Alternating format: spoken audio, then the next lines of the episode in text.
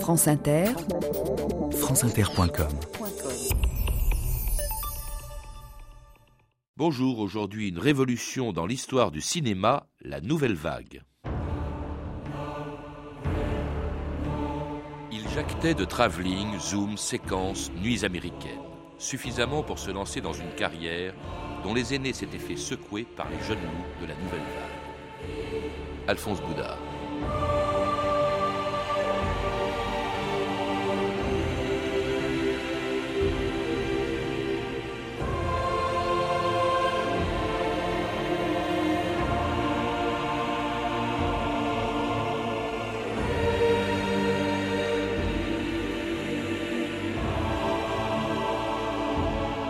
2000 ans d'histoire.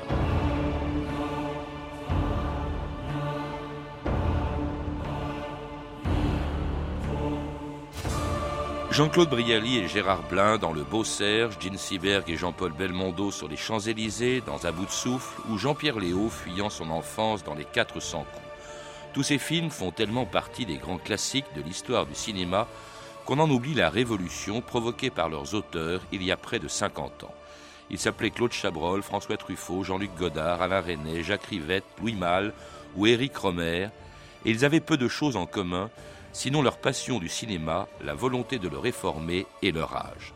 Ils étaient si jeunes que quand on a voulu donner un nom au mouvement qu'ils ont créé, on l'a tout simplement appelé la Nouvelle Vague. François Truffaut. C'était l'arrivée dans l'industrie cinématographique française d'une génération de moins de 30 ou 35 ans dans un métier qui, depuis un certain nombre d'années, était fermé aux jeunes parce que, disons que depuis l'invention du parlant, les budgets de films n'avaient cessé de grimper, les films étaient devenus des entreprises réellement industrielles et on n'envisageait plus de confier de telles sommes d'argent à des jeunes gens. Et les journalistes de cinéma ont emprunté donc au journal L'Express, qui pendant quelques semaines, je crois bien, a paru avec ce sous-titre, L'Express, entre parenthèses, journal de la nouvelle vague, c'est assez curieux pour grouper euh, des hommes aussi différents et des produits aussi différents que Alain René avec Hiroshima Mon Amour, Marcel Camus avec euh, Orfenegro, euh, Claude Chabrol avec Les Cousins, peut-être Louis Malle avec Les Amants et moi-même avec Les 400 coups. Bien sûr.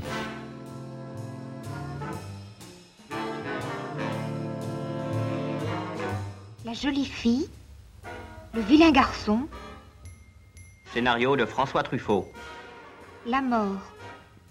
La petite américaine. Le voleur d'auto. Supervision de Claude Chabrol. Le photographe italien.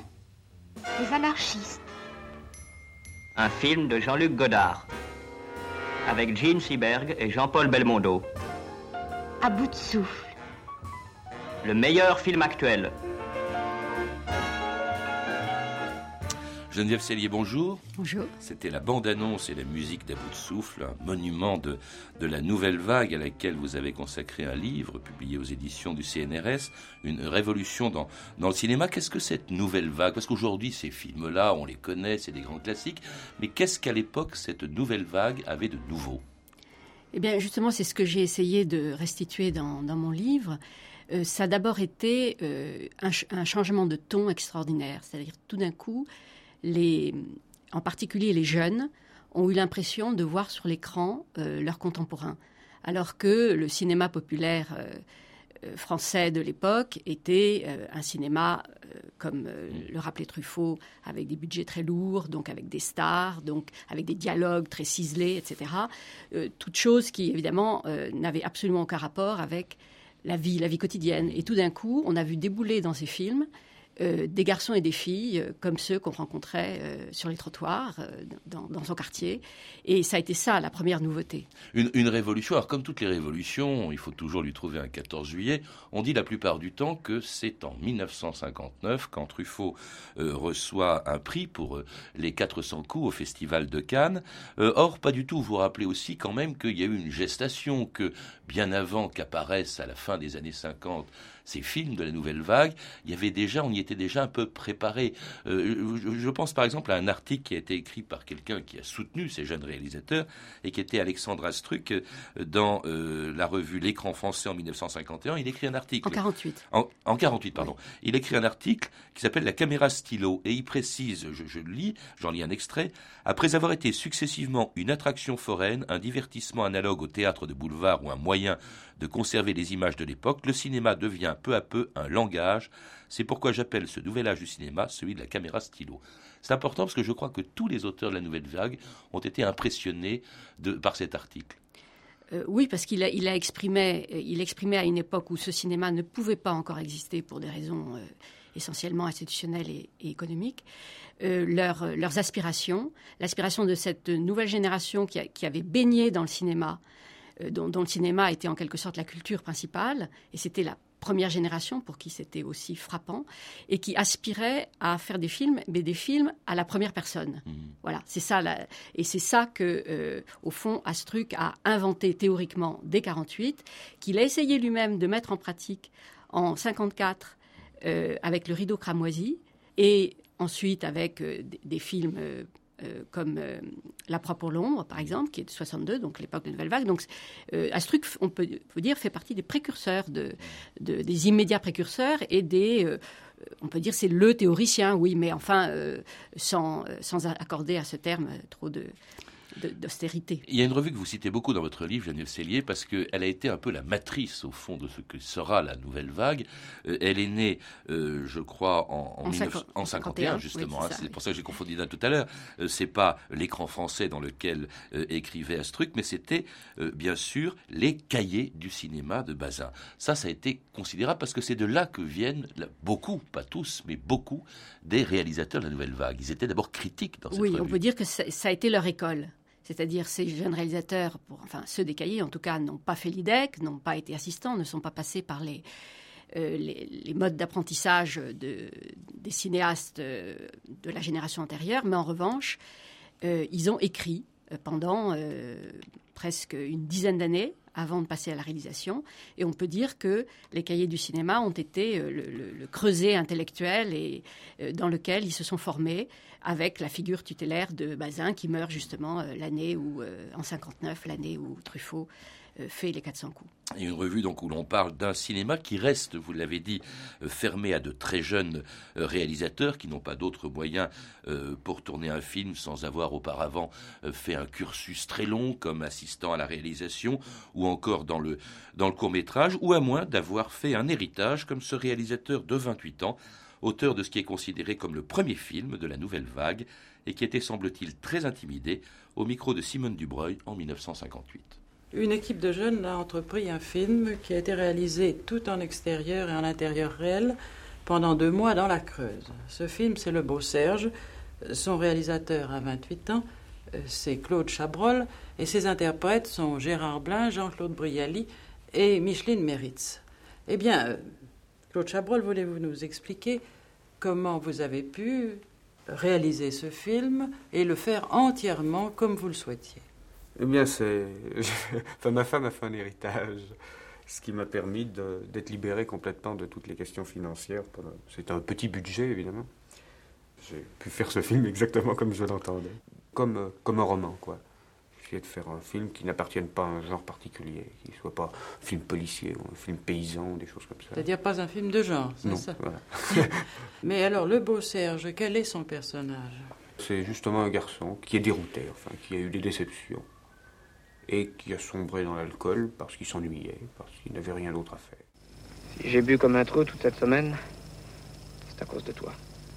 Alors On ne fait pas d'omelette sans casser deux Personne t'a demandé une omelette. Bah oui, mais moi je peux pas m'en passer. Bon, bah sur ces bonnes paroles, je vais bouffer, moi. Attends-moi on a du mal, Geneviève Cellier, on a du mal aujourd'hui à reconnaître les voix de, Claude Chabrol, hein, qui avait 28 ans, c'était en 58, ou même de Brialy ou de Blin. Vous avez, souri en, les entendant. Pour ce film, Le Beau Serge, qui, on le dit, est le premier film, au fond, de cette école, en quelque sorte, qui était la, nouvelle vague. Ah, disons que le, terme qu'emploie Chabrol correspond effectivement à, la manière dont il a été perçu à l'époque par la critique, qui, a, beaucoup d'ailleurs écrit sur ce film au moment où il est sorti, pour souligner que c'était comme un premier roman, euh, plus ou moins autobiographique, comme tous les romans. Et effectivement, ça va être ça, la marque de fabrique, en tout cas de la, des jeunes cinéastes qui sont issus des cahiers, c'est euh, cette première personne à laquelle ils essaient euh, de plier le cinéma, ce qui veut dire, et, et là aussi Chabrol l'indique, et c'est tout à fait euh, stratégique, changer complètement euh, de mode de financement. C'est eux qui ont fait la démonstration, d'abord avec effectivement de l'argent. On retourne n'a pas un héritage, hein, comme Chabrol. Oui, Truffaut va, va lui, c'est pas un héritage, mais c'est euh, grâce à l'appui de, de, son beau-père, qui est un, un puissant distributeur à l'époque. Et donc, ces jeunes cinéastes vont euh, imposer, enfin, vont faire la démonstration qu'on peut faire des films passionnants avec peu d'argent, sans stars, euh, sans décor de studio, etc. Et ce qui, ce qui est nouveau, c'est donc l'authenticité du ton. Et une fois que cette démonstration est faite, ils vont devenir les, les chouchous des producteurs parce que ils sont capables de faire des films justement qui coûtent pas cher et donc même si ils, rapportent pas très gros, de toute façon, euh, les risques de euh, de désastres financiers euh, sont beaucoup moins euh, importants que ça n'était le cas pour le cinéma populaire de l'époque. Et les chouchous aussi du Festival de Cannes, d'ailleurs comme le réalisateur qui allait être consacré à ce festival, euh, en recevant, en y recevant le prix de la mise en scène en 1959. François Truffaut était il n'y a pas longtemps encore un critique virulent. Il fut même l'année dernière banni du festival pour ses critiques, et voici que cette année il est accueilli en hôte d'honneur par ce même festival. Le film raconte la vie d'un enfant de 13 ans, la vie difficile d'un enfant de 13 ans qui finit dans un centre de redressement. Est-il vrai que ce film soit en partie autobiographique? Oui, il est en partie autobiographique et de toute façon, ce qui n'est pas directement autobiographique est biographique, c'est-à-dire arrivé à, à, des amis ou à des gens que je connais, c'est-à-dire que rien n'est inventé, tout est puisé dans la réalité. Ah, te voilà, toi. Alors, il suffit d'un devoir supplémentaire pour te rendre malade, hein Et les parents tombent dans le panneau. Je serais curieux de savoir ce que tu leur as soutiré comme excuse, moi. Et tu crois que ça va se passer comme ça? Ce serait trop facile, mon ami. Monsieur, c'était... C'était ma mère, monsieur. Et ta mère, ta mère, qu'est-ce qu'elle a encore? Elle est morte. Ah, fichtre. Excuse-moi, mon petit, je pouvais pas savoir. Allez, rejoins tes camarades, va.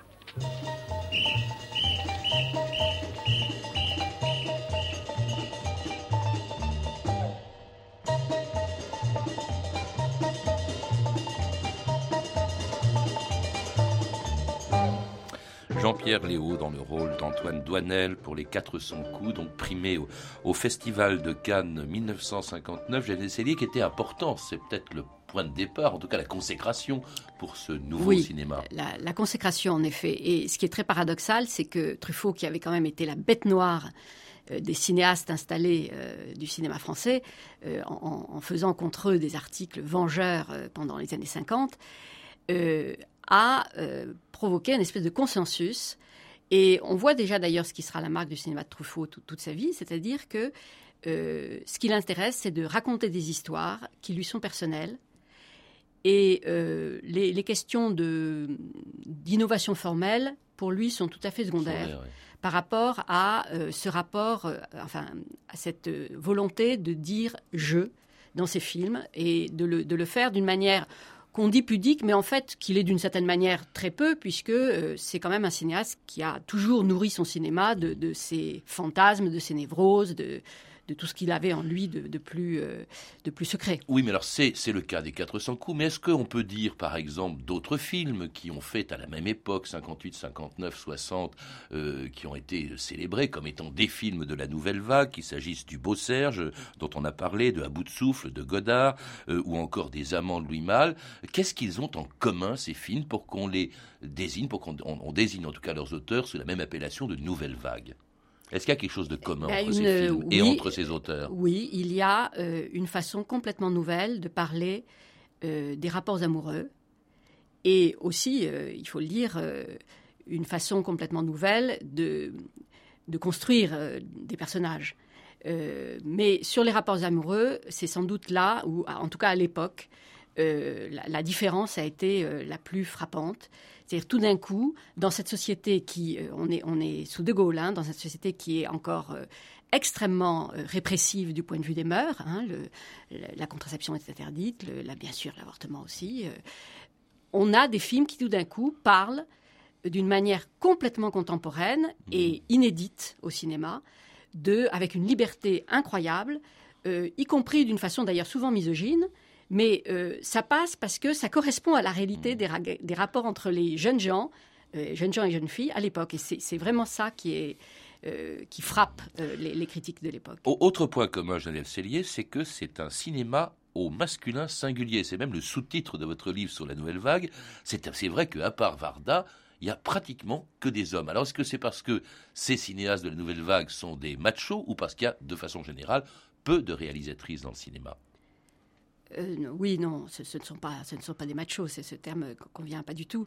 Ce, sont des, jeunes gens qui s'identifient à un modèle masculin de, création, qui vient en, particulier de, du 19e siècle, euh, que ce soit en particulier, ben, on sait que Balzac était la figure tutélaire de Truffaut, et euh, ces jeunes gens veulent, enfin, leur aspiration, c'est de raconter dans leurs films leur rapport à ce qui est important pour eux, c'est-à-dire à la fois leur art et, je dirais, entre guillemets, leur femme. Mmh. donc c'est un, c'est un film où le, euh, il y a un lien constant entre euh, la figure du créateur et euh, son rapport avec les femmes. Mais parce qu'ils sont entre eux, pourquoi pourrait-il pas de femmes, justement, à part Varda, encore une fois? Alors en plus, Oui, non, mais même à part Varda, c'est, encore faut-il préciser que Varda n'appartient pas au groupe des cahiers. Mhm. Même s'ils sont proches et ils se connaissent et ils s'estiment mutuellement. Mais elle appartient, elle, au, mhm. au, groupe dit de la rive gauche dont on parlera tout à l'heure. Dans le groupe des cahiers, on est entre hommes. On est entre cinéphiles masculins. Et c'est un, mode de sociabilité très banal à l'époque. Hein. Euh, non pas que les filles ne soient pas cinéphiles, mais euh, elles n'ont pas la même légitimité pour écrire euh, et pour parler du cinéma euh, sur la scène sociale de l'époque. Alors tous ces gens-là, on va les appeler la nouvelle vague. on l'a entendu tout à l'heure, faut le dire, c'est en fait un article de François Giroud dans l'Express qui parle de nouvelle vague et ils ont finalement euh, adopté ce, ce nom. Cela dit, c'est pas un manifeste comme il y en a un dans le surréalisme. Il n'y a pas eu de manifeste de la nouvelle vague. Il y a quand même, vous insistez là-dessus, des points communs dans la façon de tourner. C'est aussi une révolution sur le plan technique, une grande économie de, de moyens, euh, des euh, caméras portées, euh, des éclairages réduits, pas de studio, hein, on tourne en extérieur, c'était le cas du Beau Serge. Ça, c'est une nouveauté aussi. Absolument, c'est-à-dire que cette révolution, qui est aussi une révolution économique, donc n'aurait pas été possible sans la révolution technique, technologique qui a lieu au même moment et qui fait que désormais on peut filmer en intérieur naturel quasiment sans lumière additionnelle on peut euh, effectivement porter la caméra, etc. Euh, pour autant, les, cinéastes de la nouvelle vague veulent euh, entrer dans le circuit commercial. et ils auraient pu faire, par exemple, du 16 mm. Non, ils ont choisi de faire du 35 en noir et blanc parce que c'était à l'époque le moyen le moins coûteux de faire des films qui soient acceptables dans le circuit commercial. Et, cela, tenait absolument donc à, euh, à, entrer en quelque sorte euh, euh, par la grande porte. Et cela avec une grande exigence. Hein, je crois que c'est Godard qui disait le travelling est une affaire de morale. Godard qui avait d'ailleurs, comme les autres, une certaine idée du cinéma. Moi, j'ai toujours comparé le travail du cinéaste au, au travail du peintre, parce que comme le peintre, il y a un regard sur, euh, sur ce qu'il est en train de faire, l'œilleton, même si on regarde les metteurs en scène qui ne regardent pas à travers le viseur de la caméra, ça correspond au même travail que le peintre, c'est plus ou moins se rapprocher du tableau. Pourquoi est-ce qu'on a pris un grand ou un petit tableau Ça, on ne peut pas le dire, c'est comme ça. Tu vois mes pieds dans la glace? Oui. Tu les trouves jolis? Oui, très. Et mes chevilles? Tu les aimes Oui. Brigitte Bardot dans Le mépris de, Godard. La nouvelle vague, Geneviève Cellier, c'est aussi une nouvelle génération d'acteurs. Ils n'ont pas tous été nécessairement révélés par euh, les metteurs en scène dont on parle, mais pour beaucoup d'entre eux, il y a eu des, acteurs fétiches. Je ne sais pas si Brigitte Bardot en faisait partie, mais Jeanne Moreau, par exemple. Oui, alors là, il faut préciser que là aussi, c'est tout à fait délibéré de la part des jeunes hommes donc, qui, incarnent ce cinéma nouveau.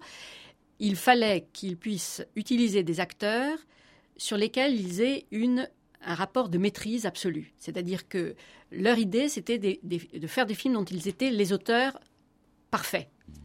Euh, ce n'était pas du tout l'idée d'un auteur collectif, hein, comme dans le cinéma populaire antérieur. Donc, les stars, ils n'en voulaient pas, d'abord parce qu'ils n'avaient pas les moyens de se les payer, mais surtout parce que les stars imposaient euh, leurs desiderata. C'était connu à l'époque pour des gens comme Gabin, par exemple. Et donc, euh, ils vont créer leur propre star, en quelque sorte. Euh, alors, chez, chez les femmes, c'est Jeanne Moreau. Alors, Jeanne Moreau, c'est un cas intéressant parce qu'elle était une actrice connue du cinéma populaire et surtout du théâtre. Euh, euh, même du théâtre euh, d'avant-garde, avant d'être que Louis Malle vienne la trouver dans sa loge au théâtre et lui propose Ascenseur pour l'échafaud. Et elle dit elle-même, et Louis Malle le dit avec beaucoup d'orgueil, en se fantasmant visiblement comme un pygmalion, qu'il a créé la nouvelle Jeanne Moreau en lui enlevant tous les phares, tous toute cette sophistication inutile qu'on lui imposait dans le cinéma populaire, euh, par exemple dans un film comme La Reine Margot de Dréville en 54, qui est un peu caricatural, ou dans Touchez pas au Grisby de Becker en, 54 euh, également. Euh, la, la, Jeanne Moreau qui devient la star de la nouvelle vague, c'est une nouvelle Jeanne Moreau. Et à côté de ça, il y a effectivement des jeunes acteurs qui vont être connus grâce à la nouvelle vague. Le plus, le plus significatif d'entre eux, c'est Jean-Paul Belmondo. Et tous ces acteurs masculins, qui sont des jeunes gens de l'âge des réalisateurs, ce sont véritablement des alter ego. Euh, donc ils, ils, euh, sont le, porte-parole euh, de l'auteur dans le film. Et en général, les, actrices qui jouent dans les films sont ont des histoires d'amour avec les réalisateurs. Enfin bon, Anna Karina Godard, Jeanne Moreau, Louis Malle, Jeanne Moreau Truffaut. Enfin, ces histoires sont connues. Mais ça signifie quelque chose d'important, c'est que on a effectivement un cinéma intime, intimiste. Et ça va être une des notations importantes du cinéma d'auteur. Et un cinéma aussi qui peut choquer, que ce soit la nudité de, de Brigitte Bardot, euh, les rôles qu'on lui donne, mais aussi des films engagés. Je pense au Petit Soldat de Godard qui sera interdit parce qu'on y parle de la guerre d'Algérie. Euh, je pense évidemment à la religieuse aussi de Rivette euh, en 66 qui a mis du temps à pouvoir passer sur les écrans. Alors la, nouvelle vague, c'était aussi, vous le rappelez, un cinéma engagé et dont deux réalisateurs d'ailleurs sont montés au créneau en 1968, à quelques semaines d'intervalle, en défendant d'abord Henri Langlois, le directeur de la Cinémathèque qui a été euh, viré par Malraux, et puis euh, pour mettre aussi, pour aller à Cannes, pour y mettre le festival en grève, François Truffaut et Jean-Luc Godard. En général, les films sont exploités pendant une période de 7 ans. Après, ils sont projetés dans des salles d'art et d'essai, comme celle-là. Si parfois leur vie peut se continuer, c'est grâce à Henri Langlois qui, à la Cinémathèque française, se charge de leur conservation. Et si vous avez choisi de venir voir le film que vous voyez ce soir, ou si vous avez l'habitude de revoir les films que vous aimez, vous êtes donc forcément des amis de la Cinémathèque. Alors n'attendez pas pour adhérer au comité de soutien de la Cinémathèque française.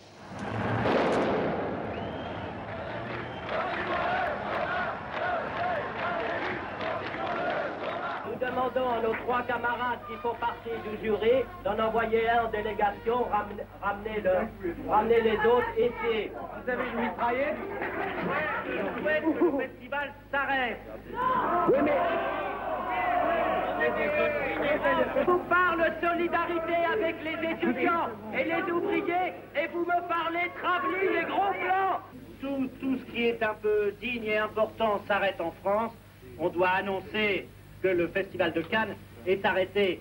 Et c'était Jean-Luc Godard, François Truffaut et d'autres en 68, défendant d'abord, on l'a entendu, Henri Langlois à la Cinémathèque, et puis ensuite mettant en grève ce festival où ils avaient été consacrés, où Truffaut a été consacré 11 ans plus tôt. On dit souvent que c'est un cinéma, cette nouvelle vague, un cinéma engagé et engagé plutôt à gauche.